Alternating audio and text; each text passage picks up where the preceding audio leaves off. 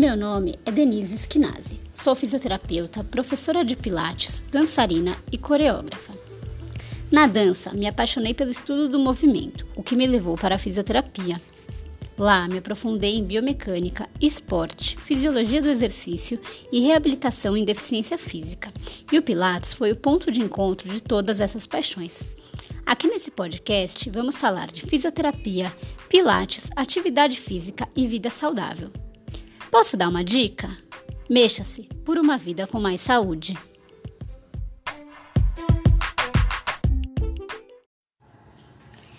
E hoje eu vou começar o episódio fazendo uma pergunta para você.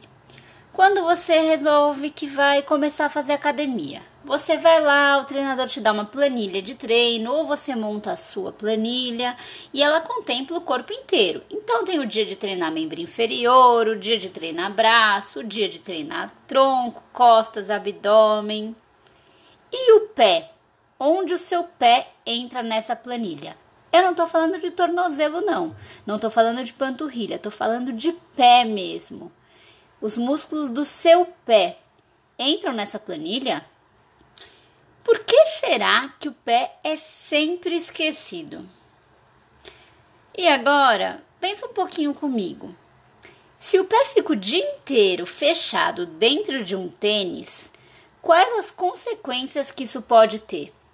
Será que o pé não atrofia?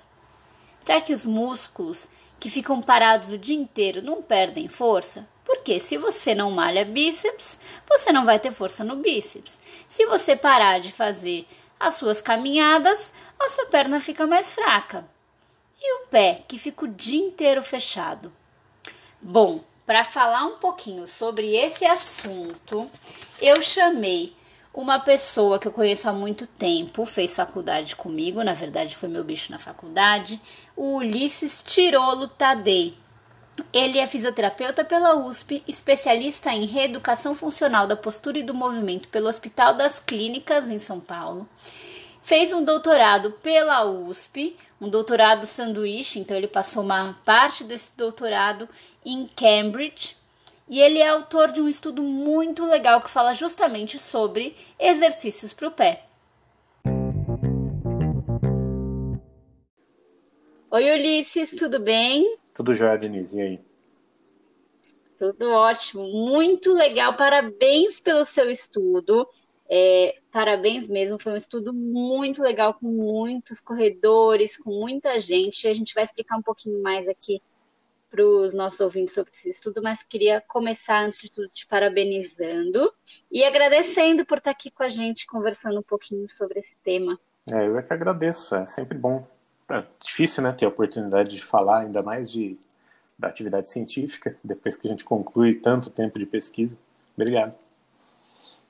Imagina, é super importante, né? Porque essas pesquisas é que vão embasar o que a gente faz na clínica, né? Então a gente precisa de bons estudos, né? Porque estudo tem muito, mas estudos bons não são tantos assim. No Brasil ainda pesquisa é um negócio complicado, a gente sabe. Então você ter feito um estudo dessa relevância tão bom é, é muito legal. Obrigada mesmo por estar aqui. É, eu queria começar que você explicasse um pouquinho mesmo qual que é o estudo, né? Porque todo estudo científico, para quem não está acostumado com, com o trabalho científico, todo estudo científico ele vem para responder uma pergunta ou então o pesquisador ele tem uma hipótese né, do que, que, pode acontecer, e ele vai tentar testar essa hipótese, né? Então, qual foi essa pergunta? O que, que vocês queriam descobrir com esse estudo? Bom, basicamente, a gente... O, a ideia que estava na época, né, há seis anos, sete anos, era se investigava muito sobre os corredores e o que causaria a lesão deles e existia muita pesquisa naquela época que estava sendo feita um pouco às cegas. Então, em biomecânica, se uh, investigava se a pessoa corria com o pé para fora ou com o pé para dentro, né? se ela era eversor, se ela corria com a ponta do pé ou com a parte de trás do pé. E uh, todas aquelas pesquisas estão sendo feitas meio sem um rumo. Né? E algumas das, das alguns pesquisadores nessa época chegaram e falaram, não, calma, peraí, vamos, vamos orientar para que, que a gente tem que fazer essas pesquisas. Alguns, um deles foi até um grupo aqui brasileiro. E eles chegaram e falaram: bom, primeiro vamos perguntar para os corredores o que, que, eles acham, né? Porque é eles que estão sofrendo esses impactos todo dia. E, e a gente começou a partir daí. A gente falou: bom, eles já perguntaram, provavelmente está cheio de viés, né? Essas, é, viés do que a gente compra, né? Do que os a gente vê vídeos no YouTube, por exemplo, de pessoas leigas falando. E a gente partiu daí, falar, olha, vamos vamos pegar o que a gente tem dessas pessoas, vamos pegar o que já estudaram, fizemos uma revisão né, da literatura científica, e alguns grupos já estavam falando de, da importância de estruturas que são estruturas mais distais, né, como a gente fala para o pé, por exemplo, que são é, atuadores ou músculos menores e articulações pequenas, tendo uma influência muito grande em estruturas maiores, por exemplo, no joelho, no quadril. E para a corrida, o que a gente tinha pensado era o seguinte: é, essas estruturas, né, o pé, ele é o primeiro cara que entra em contato com o chão. Então, todo aquele impacto que os, os corredores sofrem, então, principalmente em corridas bem longas, né, 20 km, 40 km, todo aquele impacto, aquela frequência alta, ele começa com o pé. E dali para frente, se o pé não desenvolve uma, não tem o seu papel certinho, por exemplo, de, de ser um amortecedor, dele dissipar essas cargas, dele ser como se fosse uma mola, ele repassa esses impactos todos para estruturas que não são muito boas para fazer isso. Ou se são, por exemplo, o joelho, ele conseguiria absorver muito impacto de uma queda, por exemplo, de uma altura muito grande. Né? A gente vê as pessoas que fazem parkour, elas usam muito o joelho e o quadril para diminuir essa carga. Mas uma, um impacto menor e constante, é, ele vai fazer isso às custas de outros tecidos, né? então de músculos e de tendões, para acarretar em problemas depois.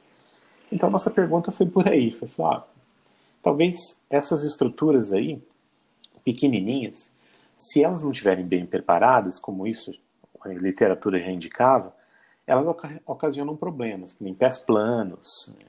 Você tinha neuromas de Morton, que muitas vezes estavam associadas, na maioria das vezes, se não todas, estavam associadas a fraquezas de alguns desses músculos pequenininhos do meio do pé. E a gente foi além da pergunta e falou: será que a gente vai conseguir também achar alguma associação com outras lesões, com lesões mais para cima, de joelho, de quadril, de é, canelite, essas mais comuns?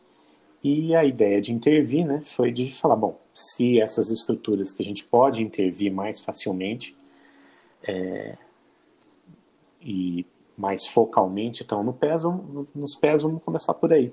E a ideia foi fortalecer os pés, essa musculatura intrínseca principalmente, e ver se a gente conseguia prevenir né, ou diminuir a incidência das lesões nos corredores. Aí foi por isso. Ou seja, vocês pegaram um monte de corredor, deram exercício para eles para o pé e viram como isso afetou em lesões depois correndo, certo? Exato, depois de um ano, né? Então a gente dividiu em dois grupos para. É, bom, só não falar que melhorou, né? E às vezes todo mundo ia melhorar para evitar um efeito qualquer, placebo. E fizemos, no outro grupo, a gente fez só alguns alongamentos que eles já faziam. E no grupo intervenção, a gente fez um protocolo bem. É, a gente estudou bastante para fazer esse protocolo. Inclusive, vários dos exercícios são feitos em, é, pelo Spalding National Running Center, da, de uma das pesquisadoras mais famosas do mundo né, em corrida, que é a Irene Davis, que é professora de Harvard. Então, boa parte a gente pegou. Nosso grupo foi lá, aprendeu com ela a fazer esses exercícios que ela fazia também. Então, foi bem pensada essa intervenção também. E foi isso. Final, a gente acompanhou eles por um ano, se eles iam ter ou não né, qualquer tipo de lesão. E aí, quando você fala de exercício para o pé, só para deixar claro para quem está ouvindo, não é exercício para panturrilha, é exercício para o tornozelo, é para o pé mesmo, né? Isso, é para o pé mesmo. Então, é bastante mexendo os dedos, sem muito exercício para o tornozelo. No fim de, do nosso protocolo, né, depois a gente passou duas semanas com um treino um pouco in, é, intensivo, né, que era bastante tempo comigo, assim, era três vezes por semana, é, a pessoa treinava, mas uma vez por semana ela tinha que ficar comigo. No final de dois meses, a gente falava, bom, e conseguimos né, treinar todas as pessoas nas habilidades que a gente queria ter. Então, é, esses vídeos eles com o treinamento eles estão no YouTube. Se procurar o meu nome, acho que acha quase todos. Mas eles estão publicados também, então eles têm as doses dos exercícios. E eles são mais com habilidade, né, desenvolver alguma habilidade nos pés, do que com carga propriamente dita, porque essa é a função dele estar ativo, né, desses pequenos músculos. Provavelmente não é deslocar uma grande carga ou ter uma força muito grande, é simplesmente estar é, tá ali na hora que precisa dele. Ou seja, são músculos pequenininhos que estão no pé mesmo, né? E eles servem como se fosse um amortecimento, né, da carga. Ele vai amortecer o impacto, né? Toda essa carga, a carga é muita para cada um desses, desses músculos, né? Então, em cada passo ou na propulsão principalmente, né? Porque alguém pode pensar, ah, mas eu só vou usar esses músculos se eu for um corredor de antepé, se eu correr com a ponta do pé. Não, você usa eles principalmente para propulsão. O ponto principal deles é que quando eles estão todos ativos e juntos, eles dão uma estrutura para o pé que, por exemplo, é, fortalecem o arco dos pés, né? Então, o arco longitudinal, o arco transverso, lateral, medial, é, ele dá funcionalidade para os dedos, que aumenta a, a, alavanca que o pé faz, então melhora a sua propulsão. Todas essas pequenas coisinhas juntas, é, o que a gente é, conclui, né, é que é, acaba sendo importante demais para negligenciar. Ou seja, a gente pensa muito, né? Todo mundo quando vai correr, não só pensando em corredor, né? Mesmo alguém que fala, ah, agora eu vou começar a fazer caminhada, vou investir, guarda uma grana e fala, vou comprar aquele tênis super ultra do amortecimento, não sei das quantas, sendo que a gente tem um amortecedor natural que é o nosso pé, né?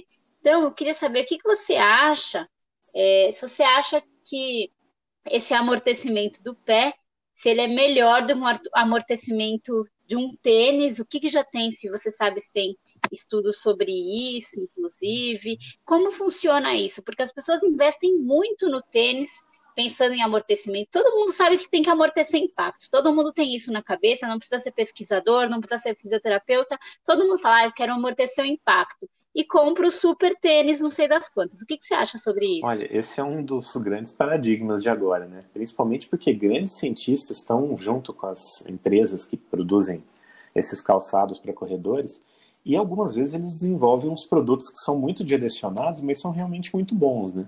Então, o professor Benonig desenvolveu, você sabe daquele um projeto, eu acho que junto com uma dessas das maiores empresas, para fazer os, alguns maratonistas fazerem uma maratona abaixo de duas horas.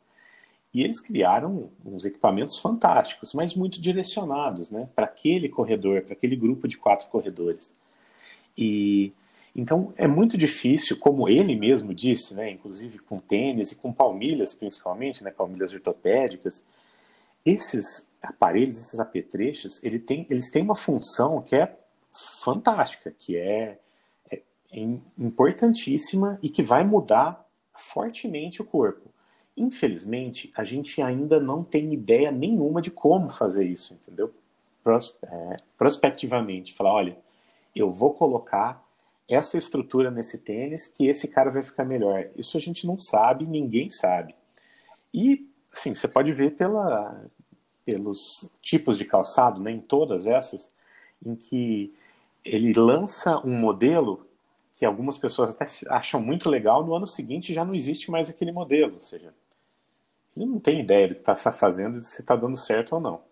Algumas outras coisas são mais importantes, são que nós já temos é, na literatura, é que esses tênis mais estruturados, quanto, e quando eu falo mais estruturados, assim, eles são mais rígidos, eles têm um solado maior, uma entressola gigantesca, né, são muito acolchoados eles têm uns, uns efeitos que algumas vezes eles realmente fazem o que eles estão falando que vão fazer. Por exemplo, amortecer, acolchoar, dissipar.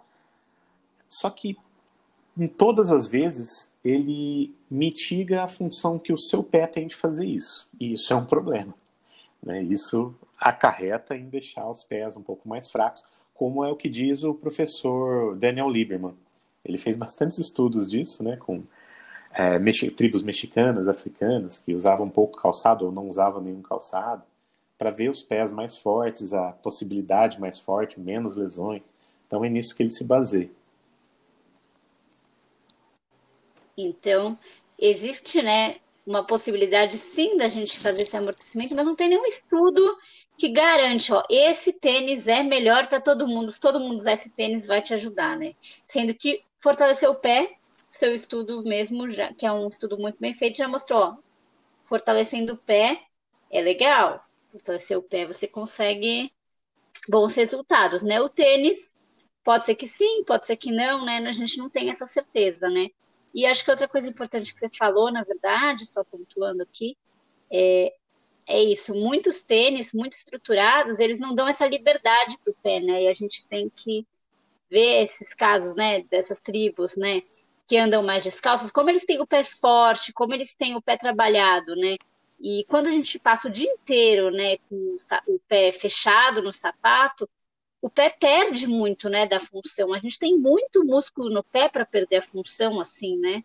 É, é, esse é um, um cuidado que a gente sempre toma, porque quando a gente começa a falar dessas evidências que a gente tem, o que a interpretação imediata é aquele, como a moda, né, que teve alguns anos atrás, falar, então vamos correr descalços, ou aquele boom que teve sobre de todas as empresas fazendo calçados minimalistas, né? Em 2005, principalmente, que teve o retorno do calçado minimalista.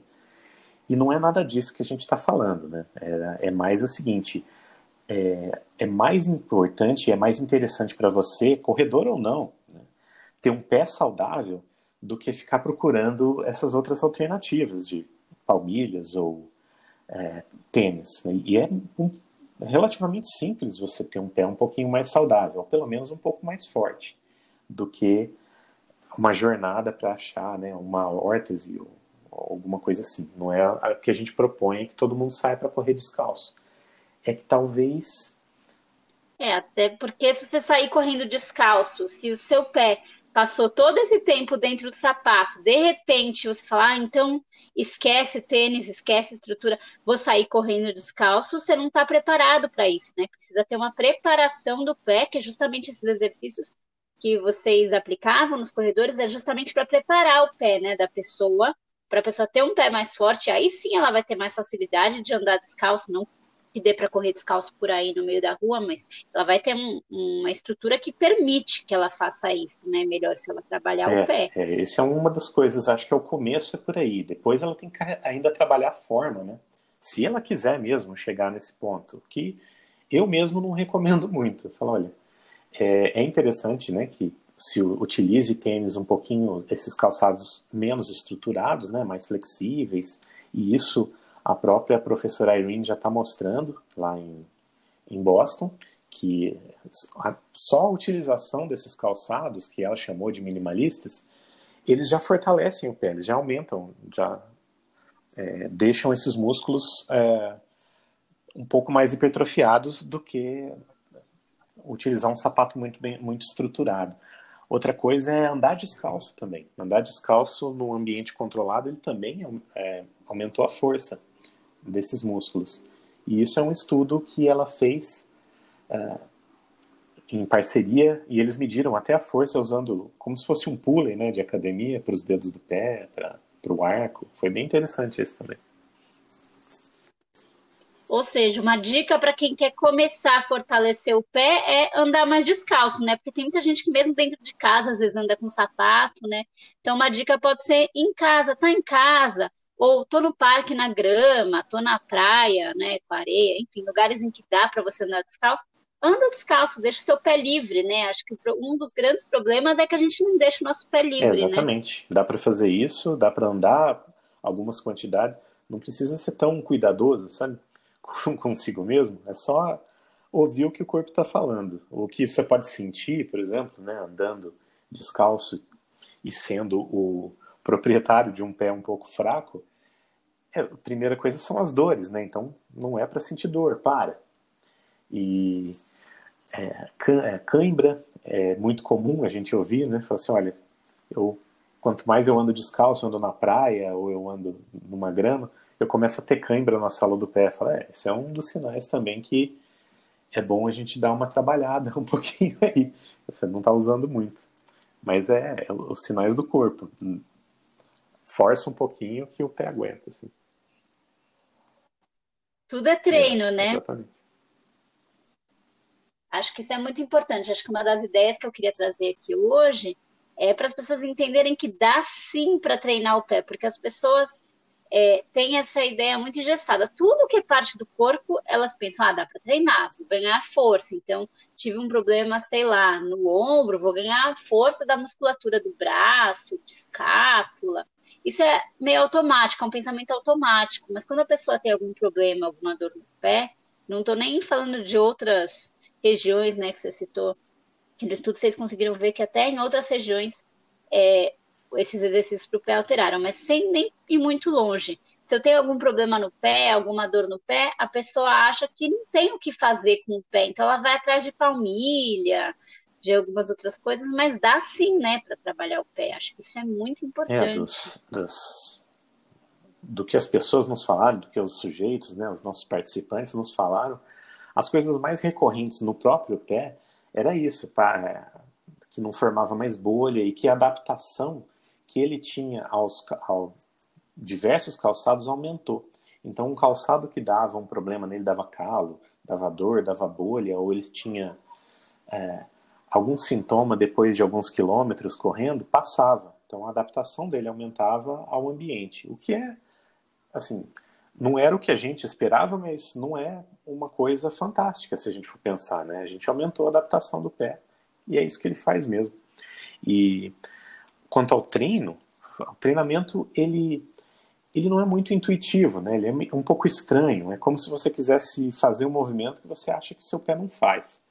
Mas a gente mostrou que com é, esse treino, inclusive online, as pessoas em dois meses, todos os participantes que fiz, participaram do grupo, eles aprenderam no final de dois meses a fazer tudo. Então, e eles aumentou a força deles, né? Como a gente mostrou num dos artigos, aumentou o volume dos, desses músculos investigados. Legal. Você consegue explicar, tentar explicar e dar um pouquinho de exemplo como que seriam esses exercícios para o pé? Que tipo de exercício que dá é. para fazer? Tem coisas bem simples que dá para fazer em casa facilmente, tem, tem. né? É, todos eles são bem simples e a gente adaptou para a, a, gente não precisar dar muitos é, equipamentos para a pessoa, né? Então, no máximo era um algodão, uma bolinha, um lápis. Mas é, o cuidado que, tem que, que você tem que tomar nesse protocolo é que a gente não fique treinando muito os músculos da perna, porque músculos grandes que mexem o pé, eles estão na verdade na perna, atrás da canela. E o que a gente quer focar são os músculos do pé, né, os intrínsecos. O ponto é que a gente começa, para acordar esses músculos, a gente usa todos, que é aquela mesma ideia de quando você faz muita força para desatarrachar alguma coisa, abrir um pote, a gente faz até uma careta, põe a língua para fora, né, que está entrando muito músculo. E essa é a ideia do começo do nosso protocolo. Então, a gente começa fazendo aqueles exercícios de pegar alguma coisa no chão e levantar, por exemplo, uma bolinha, é, ou tentar pegar alguma coisa, sabendo que você não vai conseguir, por exemplo, uma bola de tênis, usando só os dedos do pé. Depois a gente tenta fazer, é, aumentar o arco do pé, né, fazer uma conchinha com o pé. É, em seguida, usar os dedos de uma forma um pouquinho mais independente, por exemplo, a, separar eles e juntar igual faria com a mão, assim, né? Abduzir, aduzir. Alguns dos exercícios nossos também eram, focavam a habilidade para mexer uns músculos que eram abdutores, né? Então, é, encostar no chão só o quinto dedo, né? O dedinho do pé, e depois só o primeiro, fazer um joia com o, o dedão, né? Com o hálux. Então, esses são alguns dos exercícios que a gente passava para começar. Depois a gente colocava alguma resistência até, para fechar os dedos, tem aquelas espumas que se usa para fazer pedicure, que a gente entregava para as pessoas e eles falavam, oh, agora você vai fazer exercícios apertando essa espuma. E eu quero, quando ele voltava, eu queria que essa espuma tivesse bem esmagada, bem, bem gasta. Então, tinha alguns desses. E conforme o protocolo ia avançando, a nossa ideia era de colocar esses exercícios para a função, né, para andar, para pular e para correr. Mas então era manter esses exercícios, manter um arco e se deslocar, por exemplo, ou dar um pequeno pulo, ou sair de um degrau e entrar, mantendo essa estrutura do pé. Eu acho que o mais uh, interessante deles é um que eles chamam de encolher o pé, né? que seria em inglês o short foot, que exige um pouco mais de habilidade, mas a ideia dele é diminuir o tamanho do seu pé. E a ideia é fazer isso sem ativar os músculos da perna. E é o que as pessoas mais falavam que era difícil, né? Era o mais difícil. Mas no final todo mundo conseguia dar conta. Esses, todos esses vídeos, como eu falei, tem no YouTube. E o protocolo também. É, o protocolo que a gente lançou ele é aberto. Então acho que qualquer um consegue. Assim, tem que ter um pouquinho de insistência, né? A literatura científica nunca é tão é disponível. Mas eu acho que está aberto para todo mundo já. Legal. Então eu vou pegar depois esses exercícios e eu vou tanto disponibilizar aqui na descrição do podcast é, o canal do YouTube onde estão esses exercícios para quem quiser ver poder ver e no nosso Instagram que está na descrição aqui do podcast eu também vou colocar é, esses exercícios, vou colocar umas ideias de exercício para o pé para exemplificar um pouco do que o Ulisses falou aqui, porque é realmente algo que todo mundo consegue fazer mesmo que o estudo né, foi com o corredor, mas a gente acha que pode extrapolar isso para todo mundo, né? Acho que todo mundo, se tiver um pé mais trabalhado, e todo mundo precisa, porque a gente vive né, no ambiente urbano, então a gente está o tempo inteiro com o pé fechado, a gente precisa deixar nosso pé mais livre para trabalhar e dar estrutura para ele. Isso vai ajudar a prevenir um monte de lesão, como é, o Ulisses achou no estudo dele. Então eu vou colocar no Instagram é, alguns exercícios. Vou colocar na descrição também esse canal do YouTube, porque acho que a ideia hoje era trazer um pouco essa informação e botar todo mundo para fazer exercício para o pé, para trazer um pouco mais de estrutura mesmo. Né, Ulisses, o que, que você acha? Você acha que todo mundo pode fazer? Tem alguma contraindicação? Olha, no estudo a gente não viu nenhuma, nenhum dos outros estudos falou, citou qualquer contraindicação, falou, olha, é, sintomas que as pessoas tiveram, fora pequenas câimbras no começo. Agora, é, fora isso, né, que passaram, eu acho que não. E os benefícios, realmente, tem muitos benefícios, principalmente em idosos, é, problemas com quedas são alguma coisa que eles, esses exercícios podem beneficiar, e pessoas que têm algum problema que afeta a musculatura, principalmente das extremidades, como a diabetes, a neuropatia diabética, a é, evidência aponta para que todo mundo realmente possa se beneficiar desses exercícios. Muito bom, legal, Ulisses. Muito obrigada por vir conversar com a gente aqui hoje. Agradeço mais uma vez a sua presença. Acho que foi muito legal. Eu que agradeço e qualquer coisa, se alguém quiser algum desses artigos, é só mandar um e-mail que eu mando de volta. Tá? Tá ótimo. Vou disponibilizar todos esses canais aqui então. Até a próxima, pessoal.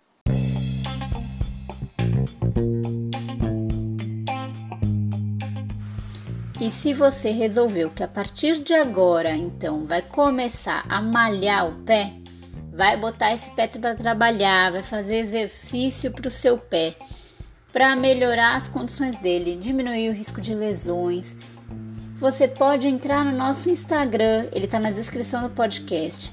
E aí eu te convido a ver o post sobre esse assunto e continuar essa conversa com a gente. Lá a gente vai dar mais dicas, a gente vai postar um pouquinho melhor para vocês verem como são esses exercícios. Você pode tirar suas dúvidas. Então entre em contato com a gente, acesse o nosso Instagram, arroba Pilates e tire suas dúvidas, conversa com a gente. Vamos todo mundo a partir de agora malhar o pé, nada de deixar o pé o dia inteiro fechado dentro do tênis, tá bom? Até a próxima, pessoal!